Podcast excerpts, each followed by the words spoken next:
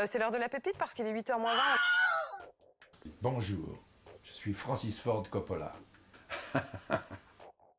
Aujourd'hui, on parle de huis clos, de grosses bépètes pas très très très gentilles et de Hélène Ripley. Et non, on ne parle pas de Alien 1, ni de Alien le Retour, ni même de Alien la Résurrection, mais bien de Alien 3, réalisé par David Fincher et sorti en 1992.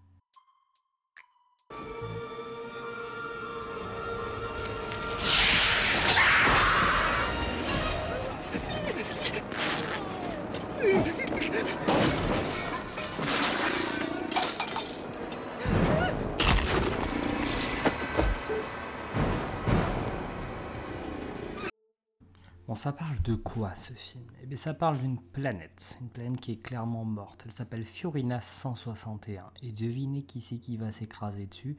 Eh bien, c'est forcément Hélène Ripley, unique survivante donc d'un carnage provoqué par les aliens que vous avez pu voir si vous avez vu Aliens le retour, hein, bien entendu, et qui est vraiment rongé par l'angoisse et qui va vivre dans cet endroit où il n'y a que des hommes et que des détenus et où on va vraiment avoir une évolution autour de son personnage un petit peu différente. Donc pour ce qui est du, résumé, c'est ça, le contexte. Euh, déjà, je voulais préciser que j'ai vu la version courte, hein, la version bien charcutée comme il faut, euh, qui est celle qui est disponible actuellement sur Ciné+. Hein, ce n'est pas la version longue ou la Director's Cut, c'est bien la version courte. Et donc, pourquoi je précise ça? Parce que Aliens est un film mal né ou mauvais né, moi je sais pas comment on pourrait le préciser. En gros, la première création de David Fincher, parce que c'était son premier film à l'époque, il n'avait fait que des clips, donc il n'avait pas la renommée euh, liée à ses prochains longs métrages, hein, comme on a pu voir récemment avec Gone Girl, ou bientôt Manque va sortir, mais surtout des films comme Seven ou comme Fight Club, qui sont maintenant beaucoup plus importants dans la culture populaire et qui font que David Fincher est connu. À l'époque d'Aliens 3, c'est un inconnu. Hein. Il a fait quelques clips, il est un peu connu par certains, par vraiment un public de niche, mais on parle de quelqu'un d'inconnu euh, sur, la, sur la terre cinématographique, on va dire grand public. Et donc, on est face à un film qui a été énormément charcuté, où il y a eu beaucoup de modifications, euh, qui a été même, euh, comment dire, renié par son réalisateur qui a dit que la director's cut était un peu mieux mais en tout cas moi le film que j'ai vu c'est un film qui est renié par David Fincher. Il a même euh, j'ai entendu des rumeurs comme quoi il voulait euh, ne, pas le signer par son nom. Bon écoutez après euh, c'est voilà il faut quand même voir un petit peu ce que c'est et donc dans ce contexte bien sympathique je vais essayer de vous donner les qualités et les défauts et croyez-moi il y a les deux et parce que Beaucoup de gens euh, disent que c'est un film complètement raté. Je ne pense pas que Alien 3 est un film complètement raté. Oui, il y a des défauts apparents et qui sont gênants, et c'est dommage. Mais ce n'est pas un navet complet. Euh, moi, j'en ai fait des films qui sont beaucoup moins sympas que celui-ci. Donc, je vais commencer par les défauts, puis après, je vais amener une petite touche positive, euh, en mettant les qualités après. Donc, le défaut principal du film, c'est le montage. Très cuté, et dès le début, hein, on va voir cette, euh, espèce d'image subliminale sur un fond de, pour essayer de nous résumer une situation sur un fond spatial. Euh, on a des cuts sur plein de choses, à tir larigot, il on, sent qu'il y a des plans qui devaient plus respirer mais qui sont coupés et c'est charcuté au couteau et c'est vous avez même des, choses que moi je ne comprends pas. Euh, par exemple, euh, voilà, vous avez un plan à un moment donné où ça utilise la, slow motion et où la musique elle continue normalement. Donc on n'a pas cet aspect de, ralentissement de la, du plan, on a vraiment un aspect bizarre, on ne sait pas trop ce que, ce que ça donne. Bref, un montage qui est calamiteux et qui dessert énormément le propos du film. La deuxième chose, c'est certains plans. Vous avez des plans qui sont vraiment pas beau. Alors je sais pas si c'était fait pour être retenu ou non, mais euh, pour en parler, par exemple, vous avez euh, la POV de l'alien, et je parle pas d'une catégorie de, de porte-notes bizarre, hein. je parle bien du point de vue de l'alien, vous avez vraiment une, vue un petit peu euh, comme une vue à la première personne, où vous suivez l'alien, etc. Je trouve ça extrêmement moche, ça perd, ça perd plein de choses sur l'alien, mais ça j'y reviendrai après. Et ça donne des plans qui sont vraiment pas très beaux en fait.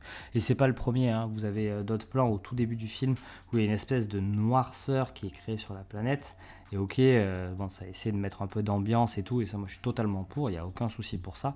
Par contre, le gros problème de, vouloir mettre ça en place dans ce type de choses-là, c'est que eh ben, euh, on a l'impression qu'en fait, c'est la pellicule qui a un peu pété, quoi. Parce que l'effet est moche, l'effet est clairement moche, et le plan dessert complètement son propos. Surtout que vous avez trois plans de, la planète hein, sur le film.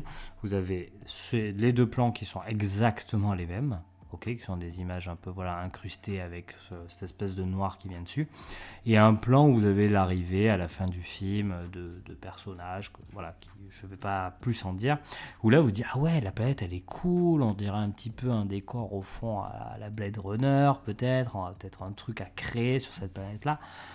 Hum, et du coup, ça vous frustre. Donc, il y en a deux qui sont moches et un qui vous frustre. Donc, autant vraiment rester à l'intérieur dans ce film. C'est dommage d'avoir fait ça.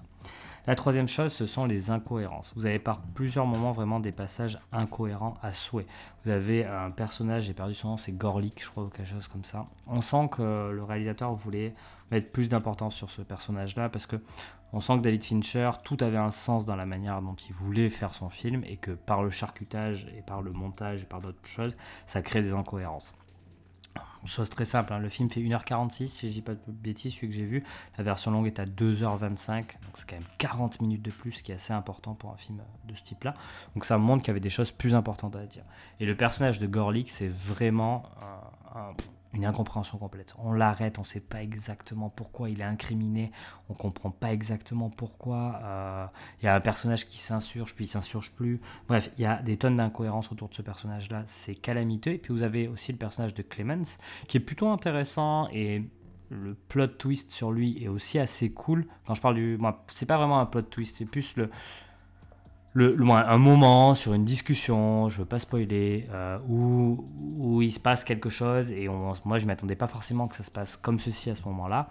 Et c'est plutôt intéressant, mais euh, à un moment donné il se fait engueuler par le geôlier et on comprend pas trop pourquoi mais vraiment pas trop. Et, c'est encore une fois une incohérence. Je pense qu'il manque en fait du récit pour tout comprendre. Et on ne comprend pas tout. Bon, le film étant pas extraordinaire, je ne dis pas que j'avais forcément envie qu'il y ait 40 minutes de plus. Maintenant, ça m'aurait peut-être permis de mieux l'apprécier. Vraiment. Et la quatrième chose, et pour moi c'est la plus importante, David Fincher a décidé de casser la construction du 2 en faisant une chose qui est très simple. Je tue la fillette. Voilà. Je tue le love interest. Voilà. Et le, le, seul bishop, donc le seul personnage du 2, en fait, ça en devient une scène qui est vraiment top pour le coup, oui, de discussion, mais en fait c'est juste un crâne vivant, hein, le, robot, puisque c'est un robot. Euh, une scène quand même qui est assez sympathique, on dirait pas du Cronenberg en termes d'ambiance, un peu sointant, un peu dégueulasse sur le robot, qui est vraiment sympa. Moi j'ai vraiment apprécié euh, cette scène-là visuellement. Maintenant, cette, destruction, en fait, déconstruction de tout ce qui a été mis en place par James Cameron, bah, c'est un peu dommage parce qu'il y avait des choses qui auraient pu être intéressantes, encore traitées, encore tout ça. Et je pense que vu que son propos ne va pas au bout par, encore une fois, le montage et tout ça, je suis un peu frustré qu'il ait déconstruit quelque chose qui était super bien dans Aliens pour en faire quelque chose de très moyen. Voilà. Et par contre, ce qui me dérange vraiment, c'est que, en fait, j'ai l'impression que David Fincher, il a enlevé les choses qui faisaient que Alien c'était un peu plus quelque chose d'un peu plus bourrin, un peu moins peur, où on avait une image, l'icône d'Alien un peu moins importante, qui était moins un film d'horreur, qui était presque plus un film de science-fiction, pour euh, garder cette icône, si vous préférez, d'Alien un peu plus visible, un peu moins terreur pour essayer de l'inscrire dans un film de terreur, un peu comme dans Alien, le huitième passager, le premier. Et du coup, on est vraiment face à des, à des choses qui vont pas vraiment ensemble. Moi, j'ai l'impression que, en tout cas, c'est un ressenti personnel, l'icône de l'Alien est vraiment maltraitée. Euh, déjà, elle est vraiment très... Quand, quand on voit tout le personnage de l'alien dans le film, c'est souvent moche et on a plus l'impression que c'est un peu un chien méchant, quoi. Et on a vraiment, moi, c'est une déconvenue énorme de voir ces visuels moches. Et pourtant, vous avez d'autres scènes où, là, on voit que des bouts d'aliens, où c'est plus intéressant. Par contre, on voit que des têtes. Hein. C'est tout ce qu'on voit. Mais là, il y a un petit peu plus d'intérêt. Euh, je trouve que c'est dommage de pas avoir essayé peut-être de faire un peu comme dans le 1, ces jeux de lumière, ces jeux de peur. Là, à des moments, on nous le montre complètement, et très vite dans le film d'ailleurs, le, le, le est très vite montré. Je pense que c'est peut-être dans celui-ci où on le voit le plus tôt. Et ça et ça déconstruit tout ce mythe-là. C'est totalement pas effrayant. Ce film n'est pas effrayant. Et je demande pas à ce qu'un film d'horreur soit effrayant. C'est pas quelque chose de forcément important. Par contre, quand vous avez une icône euh, comme euh, et Alien, parce que Alien est un film, moi, les deux premiers Aliens sont des films fondamentalement exceptionnels. Vraiment, c'est une série très très forte. Je trouve ça dommage d'avoir détruit ce mythe en quelques plans, en quelque chose. Euh, on a vraiment l'impression d'être sur un film générique d'horreur qui recycle un personnage connu de tous.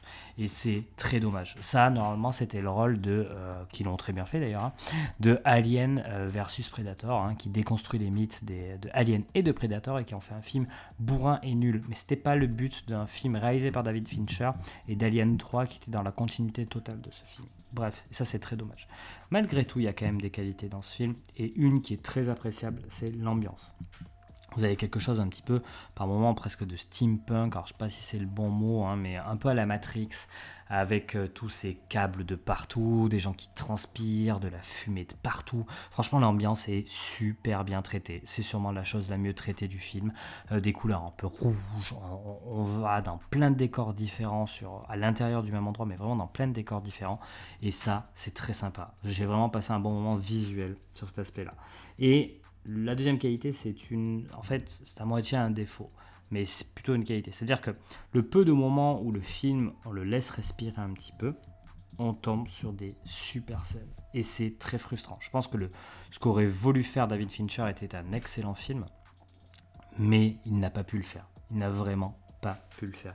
Et quand je parle de ces scènes-là, je parle par exemple de la scène. Alors à partir de maintenant, hein, pareil, hein, ceux qui veulent pas du tout être spoilés, je vous invite à partir tranquillement, on va faire autre chose. Hein, et euh, je vous laisse 3 secondes là. 1, 2, 3, on y va.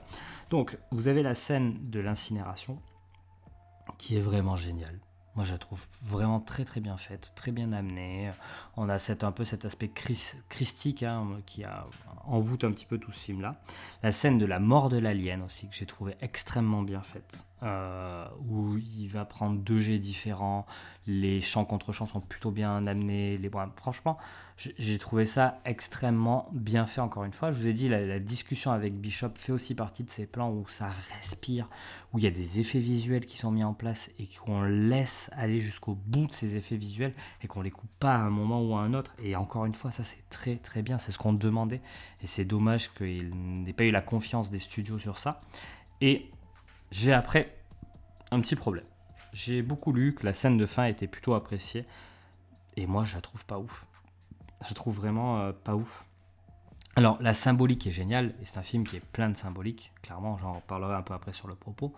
Mais le fait de se jeter dans, la lave ou dans le feu, moi dans le feu plutôt, c'est plutôt une incinération, donc c'est dans le feu, c'est très symbolique et euh, l'idée est extrêmement bien faite. Maintenant, ça fait ultra cheap. Euh, le fait, alors je sais, je sais que ça a été rajouté par les studios et que David Fincher ne voulait pas que la bête sorte du ventre et qu'on n'avait pas besoin de ça pour comprendre parce que ça a déjà été dit avant en plus. Donc on n'avait pas besoin d'en rajouter des caisses.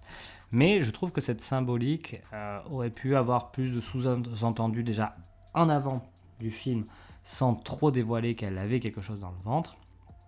Et bref, je sais pas, j'ai pas trouvé la scène la plus incroyable. Elle n'est pas moche, c'est pas la scène la plus folle que j'ai vue dans ce film-là. Pour moi, ça reste celle de Bishop. Mais vraiment, j'ai adoré cette scène. Pour terminer, de quoi ça parle ce film? Eh bien, ce film, moi, je pense que ça essaie de montrer quelque chose, c'est que, comment dire, on peut trouver de l'humanité en n'importe quelle personne, et il y a vraiment, on parle beaucoup de la foi, etc. Je sais pas si c'est vraiment un film sur la foi. C'est pas vraiment l'impression que j'en ai eu. C'est plutôt l'impression de la seconde chance. C'est-à-dire que dans ce film-là, on termine ce monde-là. Donc il y avait déjà le personnage de Clemens qui euh, a eu droit à une seconde chance et qui, par la, foi des hommes autour de lui, parce que je pense que c'est plus ça, la foi d'une solidarité, a réussi à rester dans, dans, le monde, à rester dans le droit chemin. Et vous avez après tous les personnages en fait qui sont plutôt des personnages hein, qui vont même jusqu'à attaquer Ridley au Ripley, excusez-moi, oui, j'ai mélangé avec le personnage de Metroid, je crois, mais euh, Ripley, c'est mieux, qui va même jusqu'à l'attaquer au début du film et qui vont évoluer et tous devenir en fait euh, presque amis, qui vont essayer de l'aider jusqu'au bout. Et ça se voit avec les personnages finaux, donc qui sont des personnages de la compagnie qui viennent pour récupérer donc le, personnage de l'alien. Et on sent qu'à la fin, ils vont tout faire pour l'aider, pour qu'elle se suicide, puisqu'elle saute pour se suicider. Hum, Et, voilà, les pires des peuvent changer pour une bonne raison, pour une bonne chose. Et ça montre que vraiment, cette espèce de diversité qu'on va avoir beaucoup dans le cinéma de, Fincher, on le développe beaucoup par exemple dans Gone Girl, et que, que cette idée de seconde chance, que les apparences sont parfois trompeuses, etc., c'est quelque chose, je pense, qui est assez cher à, à, son réalisateur, et, ça se voit aussi un petit peu dans Seven d'une autre manière. hein. Et je pense que c'est la première fois qu'il en parle, et il en parle plutôt bien en fait dans ce film-là. C'est pas affreux en tout cas. Encore une fois, je, je suis un peu frustré moi par ce film. C'est un film qui me frustre dans l'idée où pour moi il y avait beaucoup mieux à faire, et c'est dommage. Je vous conseille quand même de le regarder parce que c'est toujours intéressant de, de voir des films comme ceci, des films qui ont été charcutés et qui ne sont pas la vision de leur auteur. Hum, Après, je ne dis ça, attention, les producteurs ne sont pas que des malfaisants, méchants, etc. C'est loin là l'idée de, de dire ça. Un bon producteur amène un réalisateur à créer encore mieux, parce que des fois les visions des réalisateurs sont trop extrêmes. Maintenant, vous avez aussi les producteurs avides d'argent qui ne sont là que pour des raisons financières et qui ne cherchent que à avoir un matériel vendable au maximum. Et je pense que c'est ce qui s'est passé dans, dans ce film-là. Malgré tout, voilà, c'est disponible sur Ciné+. Moi, je vous conseille fortement de le regarder. Et c'est malgré tout une péloche sympathique qui vous fera passer un petit moment. Et si vous êtes fan de Alien, vous allez quand même aimer.